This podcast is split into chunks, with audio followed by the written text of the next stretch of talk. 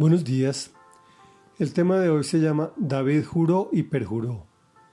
Estamos leyendo los primeros 17 versículos del capítulo 19 del primer libro de Samuel. Hablamos de David.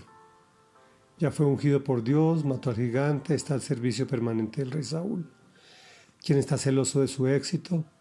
Ha intentado matarlo tres veces con su lanza para clavarlo en la pared lo ha humillado, lo engaña, casándolo con su hija Mical, exigiéndole que mate cien filisteos.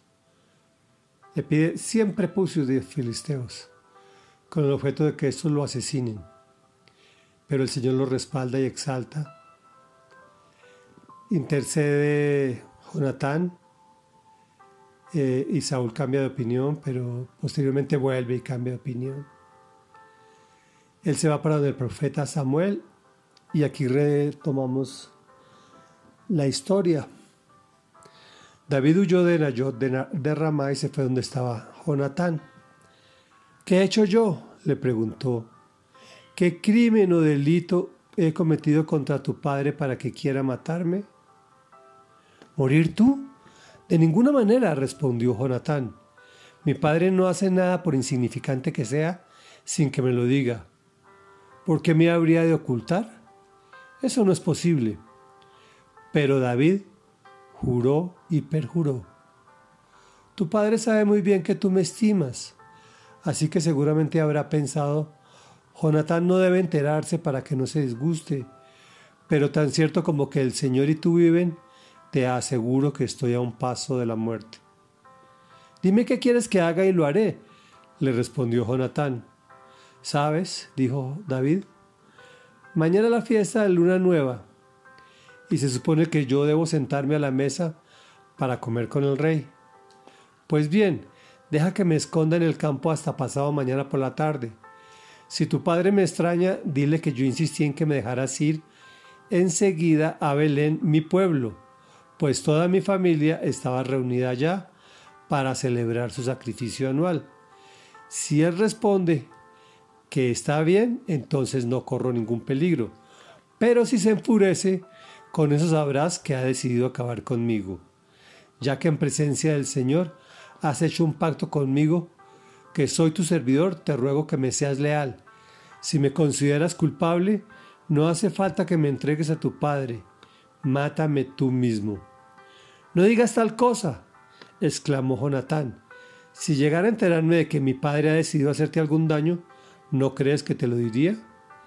David le preguntó, si tu padre te responde de mal modo, ¿quién me lo hará saber? Por toda respuesta, Jonatán invitó a David a salir al campo. Una vez allí, le dijo, David, te juro por el Señor Dios de Israel, que a más tardar pasado mañana a esta hora, averiguaré lo que piensa mi padre. Si no corres peligro de alguna manera, te lo haré saber. Pero si mi padre intenta hacerte daño y yo no te aviso para que te puedas escapar, que el Señor me castigue sin piedad y que esté contigo como estuvo con mi padre. Y si todavía estoy vivo cuando el Señor te muestre su bondad, te pido que también tú seas bondadoso conmigo y no dejes que me maten. Nunca dejes de ser bondadoso con mi familia, aun cuando el Señor borre de la faz de la tierra a todos tus enemigos que el Señor pida cuentas de esto a tus enemigos. De ese modo, Jonatán hizo un pacto con la familia de David, pues quería a David como a sí mismo. Por ese cariño que le tenía, le pidió a David confirmar el pacto bajo juramento. Reflexión. Recordemos que el Señor había ungido como rey a David. Según la teoría de la prosperidad o la teoría de pare de sufrir, Toda esta angustia y dolor no se debían dar en su vida. Entonces, ¿qué está pasando? Yo te pregunto, ¿cómo ve Dios nuestro corazón? ¿Cómo ve Dios tu corazón?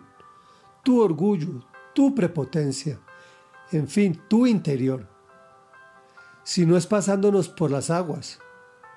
Si crees que estás en el cristianismo, en cualquiera de sus ramas, bien sea católica, ortodoxa, anglicana o protestante, para que te suavice el camino? Te tengo una noticia. Estás en el lugar equivocado. Si bien es cierto que el éxito es asegurado, deberemos pagar el precio, así como lo hizo David e incluso nuestro Señor Jesucristo. De hecho, el mismo Jonatán lo intuía, por eso hace un pacto para que éste sea bondadoso con su familia. Oremos. Señor Todopoderoso, tengo que confesarte realmente que vine a ti pensando en que solucionarías mis problemas de todo índole, especialmente los económicos. Pero ellos se incrementaron. Sin embargo, cosas más valiosas resultaron del dolor y el fracaso aparente. Descubrí mis verdaderos amigos, los que verdaderamente me amaban a mí y no mis posesiones, aquellos que estarían conmigo en las buenas y en las malas. También descubrí especialmente quién soy yo y mi verdadero valor. Si soy tan importante para ti que enviaste a tu unigénito, el único hijo de tu propia esencia, de tu propio génesis, para que muriera por mí, para adoptarme a mí también como tu hijo, es porque valgo mucho para ti. Y eso es lo mejor que le puede pasar a cualquier persona, puesto que asegura el éxito verdadero, que es la vida eterna a tu lado. Por eso te amo, mi, Señor y mi Dios. En el nombre de Jesús te he orado.